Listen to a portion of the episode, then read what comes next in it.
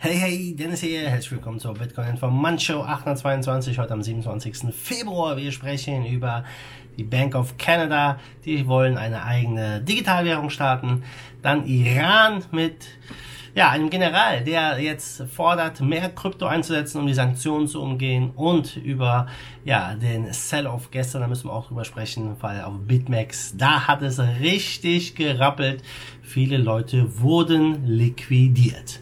Und ja, gucken wir mal auf den Preis und ja, was für ein Sell-off gestern. Wir stehen jetzt bei 8805 und das ist, wenn du mich fragst, ein ziemlich kritisches Level, wo wir stehen. Natürlich, klar, wir hatten seit Januar, äh, Dezember einen schönen Run-Up bis jetzt und es ist natürlich klar, wenn wir so einen fetten Run-Up haben, dass wir eine, einen Rücksetzer brauchen. Das ist natürlich gesund für den Markt, immer weiter hoch. Das kann natürlich nie gut gehen.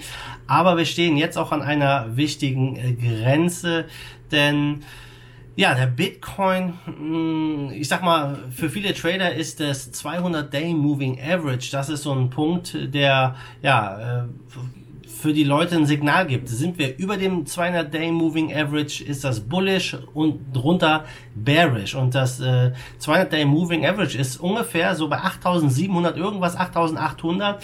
Also wir sind genau hier an dem Punkt. Und sollten wir darunter schließen jetzt die Tage, vor allem auch diese Woche unter 8800 oder 8700, dann wäre das ein richtig bearishes Zeichen. Also mal gucken, ob wir jetzt hier ein Reversal hinkriegen und der Bitcoin wieder Stärke zeigt oder ob wir damit rechnen müssen, in den nächsten Wochen weitere Verluste zu verbuchen. Aber gucken wir zuerst mal rüber nach Kanada. Die Bank of Canada, die will ja sich auf die äh, Herausgabe einer eigenen Digitalwährung zu, äh, äh, vorbereiten. Und äh, die wollen natürlich auch hier, die sehen die Zeichen an der Wand, die wollen sie einfach das Geldmonopol wahren, sollte ihr Dollar der kanadische Dollar weiter an äh, Attraktivität verlieren, vor allem im Hinblick auch auf Libra, die ja immer noch im Rennen sind und die natürlich eine große Gefahr für viele äh, nationale Währungen darstellen. So sehen das die Banken. Und ja, gute Vorbereitung, alle wissen es, ist die halbe Miete. Und das haben sich natürlich auch die Banken zu Herzen genommen, vor allem jetzt die Bank of Canada. Die wollen das Ganze mit einer digitalen Zentralbankwährung hervor vorbereiten. Das wurde gestern bekannt gegeben, beziehungsweise vorgestern. Und ähm, die Bank of Canada ist da natürlich nicht ganz alleine. Es gibt mittlerweile 50 Zentralbanken, die an einer digitalen Währung forschen und ähm, ja, die müssen darauf vorbereitet sein. So sagt der stellvertretende Gouverneur Timothy Lane auf einer Veranstaltung in Montreal.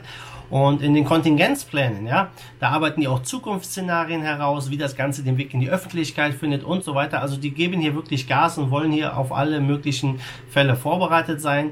Denn ja, es kann ganz schnell gehen, wie alle wissen es, ja, wie sowas ablaufen kann. Äh, natürlich nicht am eigenen Leib unbedingt, aber ähm, ja, sollte es da mal ein Beben geben, ein Bankrun geben oder son sonstiges, ist das Vertrauen in die Währung dahin. Und ja, wir kennen natürlich äh, den Auslöser auch in China, die haben den digitalen Yuan angekündigt, die sind da weit vorangeschritten und äh, das Ganze wird jetzt äh, so ein bisschen ja so ein digitales Wettrüsten, sag ich mal.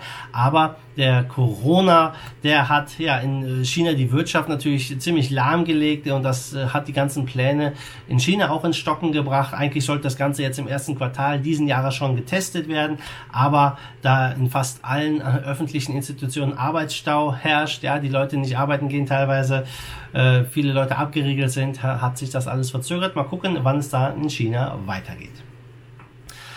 So, von Kanada rüber nach zum Iran. Ja, im Iran, den kennen wir immer wieder, da hören wir immer wieder Nachrichten und äh, ein iranischer General hat jetzt gefordert in einer Rede, dass sie ja weitere Möglichkeiten brauchen, um diese Sanktionen zu umgehen und dass sie ja jetzt äh, immer verstärkt auf Kryptos gehen wollen und einfach auch Partner suchen in anderen Ländern. Und ja, das ist natürlich ein Zeichen, etwas, was zu erwarten ist, keine Frage.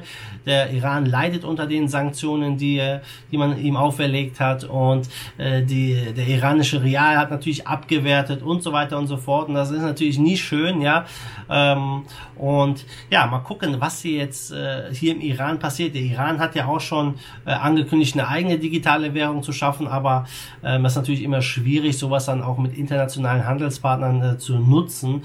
Und ja, ich bin gespannt, wie es im Iran weitergeht, wie groß die Kryptonutzung im Iran ist. Ja, das ist immer schwer wirklich äh, genau zu sagen. Aber Iran hat jetzt über 1000 Krypto-Lizenzen rausgegeben zum Thema Mining und Trading. Das heißt, der Bereich Kryptowährung wird lizenziert, wird reguliert im Iran. Und äh, ja, ich bin gespannt, was dabei rauskommt, denn Iran steht auf der Liste und äh, hat wirklich Schwierigkeiten natürlich internationalen Handel zu betreiben. Und Krypto ist ganz klar der logische Weg, weil hier kann dir niemand einfach äh, ja, Sanktionen auferlegen, wenn du natürlich natürlich den entsprechenden Partner findest, der mit dir Trading betreibt. Und da muss man natürlich vorsichtig sein, ja, wenn, wenn jemand auf der Abschlussliste steht und man betreibt äh, äh, Trading, ja, oder äh, Handel mit demjenigen, ja, das ist für beide Parteien nicht besonders gut, natürlich aus Sicht der USA, die hier das natürlich anführen. Ja, dann gucken wir mal rüber, was gestern noch so passiert ist am Markt. Wir hatten gestern richtig heftigen Sell-off, also es ging gut runter. Wie gesagt, wir stehen jetzt am 200-Day Moving Average knapp drüber und äh, ich hoffe auch, dass es so bleibt. Und ja, auf BitMEX, einem der beliebtesten Derivatenplattformen, da wurden gestern über 190 Millionen Dollar an äh, Long- und Short-Positionen ja, liquidiert. Also BitMEX verdient richtig Schotter. Wir alle wissen es, da werden Milliarden umgesetzt und äh, das ist natürlich, ja, der war der heftigste Tag diesen Jahres. Ja gut, das Jahr ist gerade mal zwei Monate alt, aber ähm, ja, Bitcoin, so der Safe Haven Asset mit so einem Drop, ja, schwer hier einen Case dafür zu machen. Na klar, wir haben jetzt äh, die, die, die, die Corona-Geschichte überall in den Medien.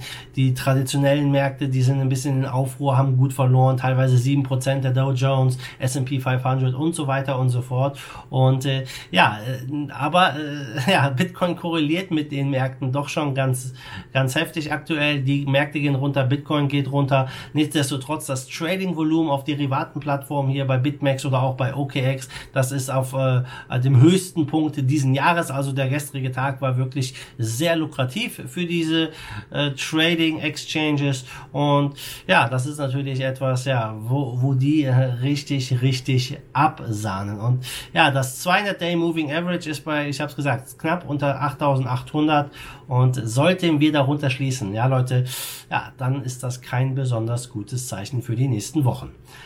Aber gucken wir mal jetzt hier auf den Markt. Wir stehen bei 249 Milliarden.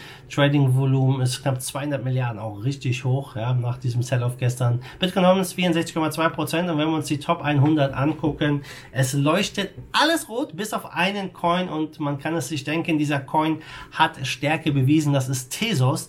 Die sind schon wieder 8% knapp im Plus seit gestern. Aber für die ganzen anderen Coins hier in den Top 10, ihr seht's, Bitcoin noch knapp 5%, Ethereum über 7% im Minus, äh, Litecoin über 11% im Minus, EOS knapp 8% im Minus. Ja, die anderen Coins leiden.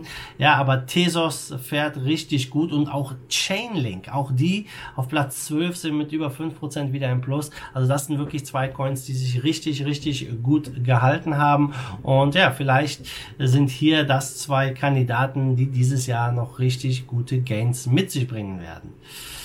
Ja, damit sind wir schon wieder durch für heute, liebe Leute. Und wenn es euch gefallen hat, ihr wisst, was zu tun ist, lasst mir ein Like da, gebt mir einen Thumbs up und wir sehen uns dann morgen wieder. Ja, in alter Frische. Wie immer, bis dahin, machet gut, schwenkt die Hut. Let's fight the force of evil in Bitcoin and cryptocurrency we trust. Bam! safe to